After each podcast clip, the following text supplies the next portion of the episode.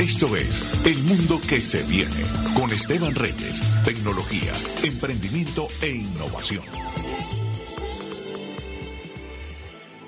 Bien, son las 5.45. Ayer nosotros no pudimos tener a nuestro compañero de sección El Mundo que se viene, que es Esteban Reyes, que él es emprendedor, innovador, coach. Bueno, me gustaría hablar un poco sobre un tema que es muy tentador el mundo después del coronavirus, según el enfoque que tiene Esteban Reyes. Y bueno, a propósito de las lecturas que hemos venido dando de, este, de estos libros de Yuval Noah Harari, ¿no? Bienvenido Esteban, gracias por atendernos estos minutos. Gracias, Vladimir. Muy bien. Bueno, sí, todo esto se está moviendo a una velocidad tremenda, Vladimir, ¿no? Lo que íbamos a hablar ayer, de repente hoy cambia bastante. Todo esto que está pasando en Europa, por ejemplo, es muy, muy preocupante, ¿no?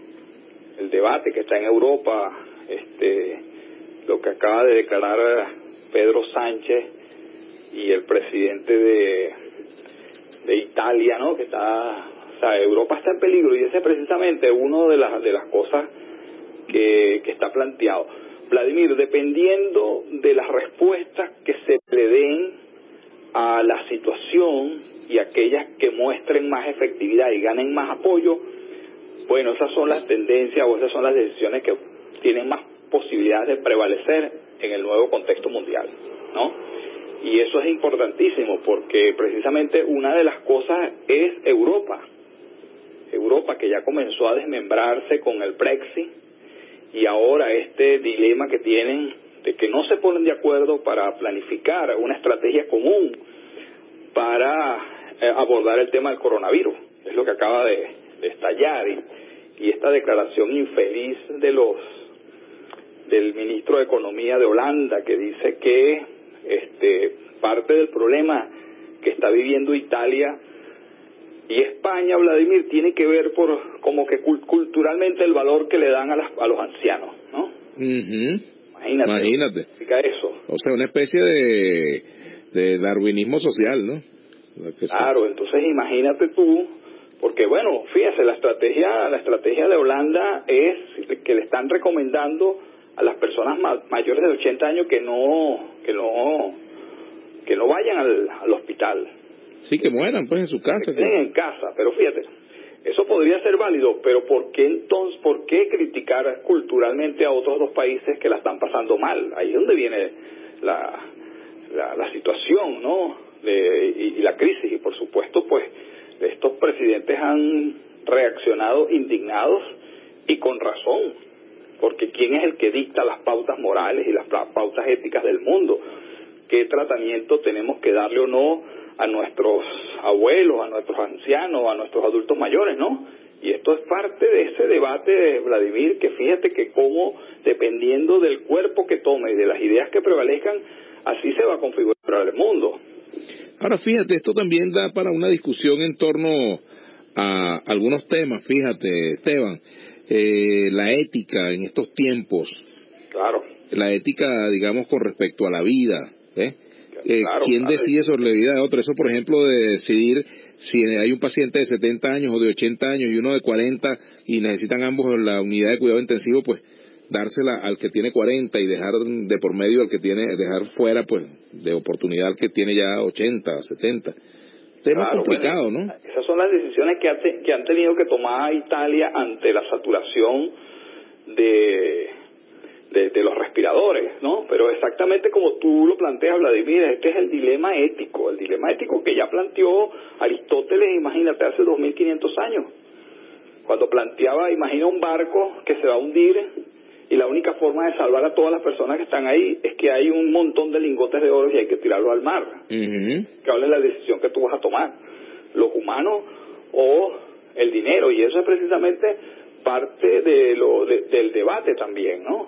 Con, con, con este tema.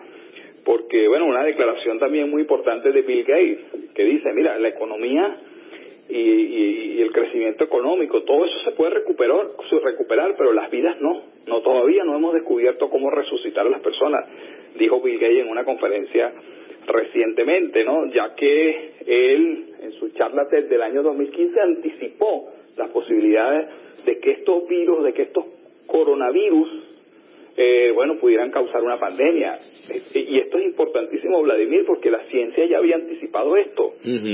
Entonces, bueno, estamos en un mundo donde los líderes políticos no creen en la ciencia, son negacionistas del cambio climático, de los grandes peligros. Entonces, ¿por qué no se planificó, sobre todo sociedades tan organizadas como Europa, Estados Unidos, el G15, el G7, no planificaron una, una, una potencial contingencia como esta?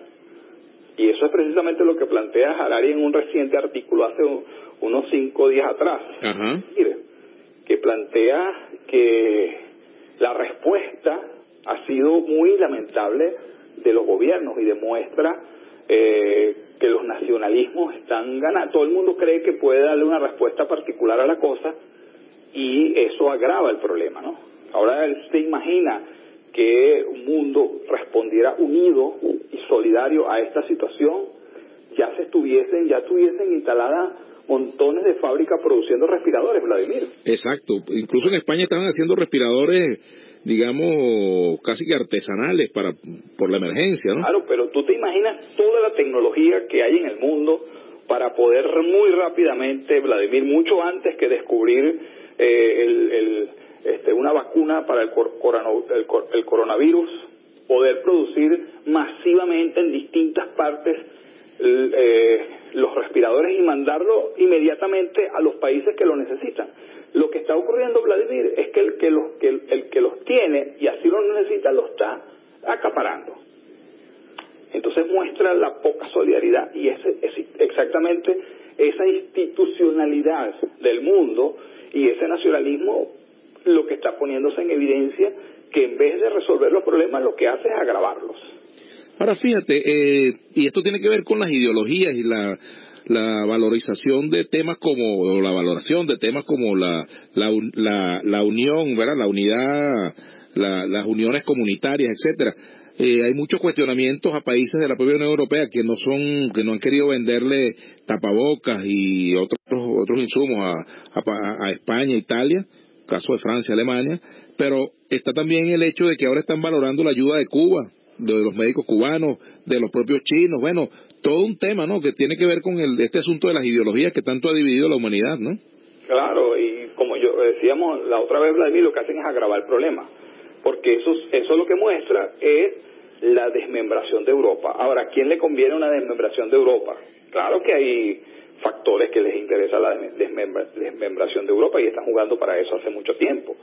Rusia, por ejemplo, Putin pero bueno, este, eh, no, eh, la, misma Unión Europea no tiene las capacidades de producir esa respuesta cuando se dan esas situaciones de que no hay la solidaridad, no hay la acción común, ya no del mundo, de Europa, para ver una crisis como esta. Bueno, imagínate tú después del Brexit, que ya, era, ya era un golpe fuerte, ¿no? Claro, entonces todas estas cosas, Vladimir, eh, están en juego. ¿Qué, ¿Qué prefiere la humanidad? Unos regímenes totalitarios eficientes o unas democracias ineficientes, unas democracias incompetentes. ¿Te das cuenta? O sea, esto tiene un potencial de configurar el mundo que viene, los próximos, las próximas décadas de, lo que va a pasar. Y bueno, si fue un partido de fútbol, están ganando las autocracias, los totalitarismos eficientes.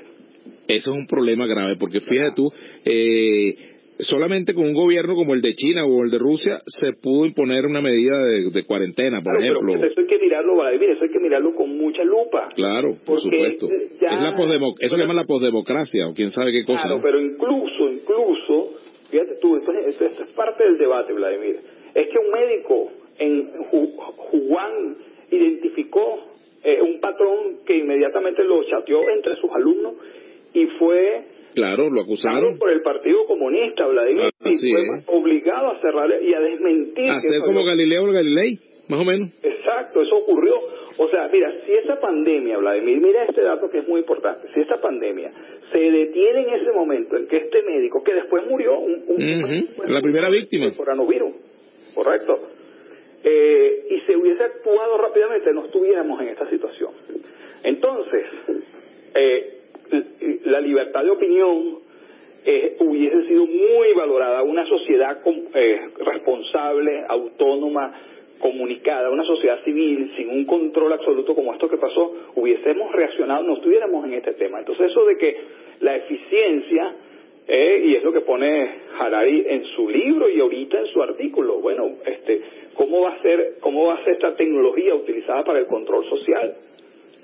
Claro. Ahora, eh, hay otra pregunta que yo te quiero hacer y que tiene que ver con nuestra sección. ¿Cuál es el mundo que se viene a propósito del coronavirus? Bueno, está por verse, pero ¿qué, qué, se avisora? Claro, pero fíjate, Vladimir, lo que pasa es que está en, está en construcción. Ajá. Dependiendo, por eso, eh, fíjate, dependiendo de qué cosas se impongan, eso va a prevalecer en esta situación. Ahora, déjame decirte, Vladimir, estamos en los primeros innings de este juego, no estamos al final del juego. claro que no. Claro, y mucha gente cree que esto, qué sé yo, dentro de un mes va a pasar, no. Si ves la curva, si ves los datos, esto está picando y extendiéndose. Y es probable que en las próximas semanas, Vladimir, tengamos que el centro del virus esté en Estados Unidos, por ejemplo. Bueno, ya está como... ya, es el, primer, país con, contagio, ¿no? Una cosa muy grave, ¿no? Y, y como hay unos 14 días en que comienzan, lamentablemente, los muertos, es cuando se va a ver esta situación. Ahora el presidente Trump ha dicho que hay que escoger entre el mal, el mal menor y el mal, mal menor es salvar a las empresas. Y es cuando Bill Gates dice que, bueno, una empresa se puede recuperar.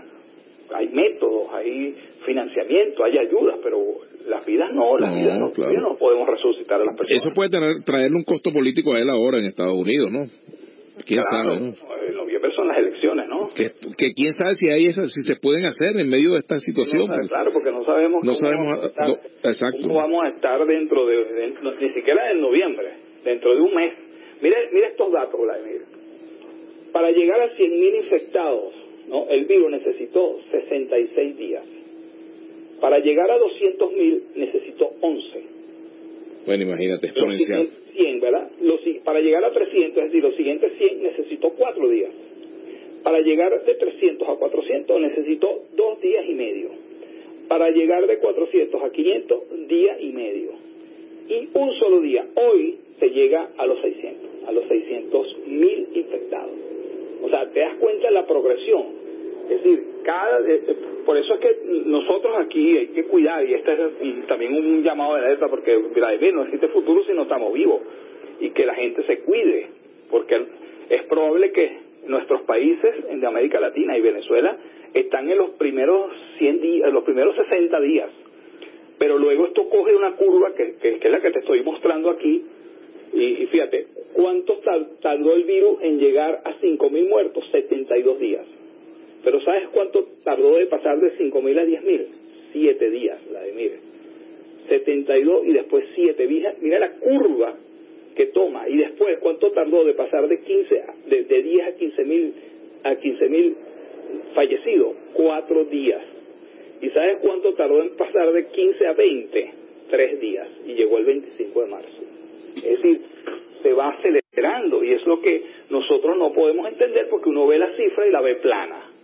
Entonces imagínate cómo será esto dentro de 15 días dentro de dentro de un mes entonces, primero, yo creo que la primera responsabilidad nuestra, Vladimir, es llamar a que la gente se cuide, que la gente esté en su casa, que la gente no subestime el peligro que corremos, porque si esto ha hecho esta, esta situación de crisis en Europa, que tienen un sistema de salud, pues, este, mucho más equipado que nosotros, bueno, imagínate lo que nos tocaría a nosotros. Y lamentablemente, Vladimir, vemos que la gente en los barrios y en Katia, y he estado viendo videos, bueno, está en la calle normalmente como si no estuviera pasando nada. Sí, eso es terrible, eso es terrible. Bueno, lamentablemente se nos acaba el tiempo, Esteban, lamentablemente por el día de hoy, pero este es un, un asunto del cual tendremos que seguir hablando. Vamos a hacer el seguimiento día a día, Vladimir, en esto y estamos, vamos, estamos en contacto y estamos pendientes. Gracias. Seguro, gracias a ti.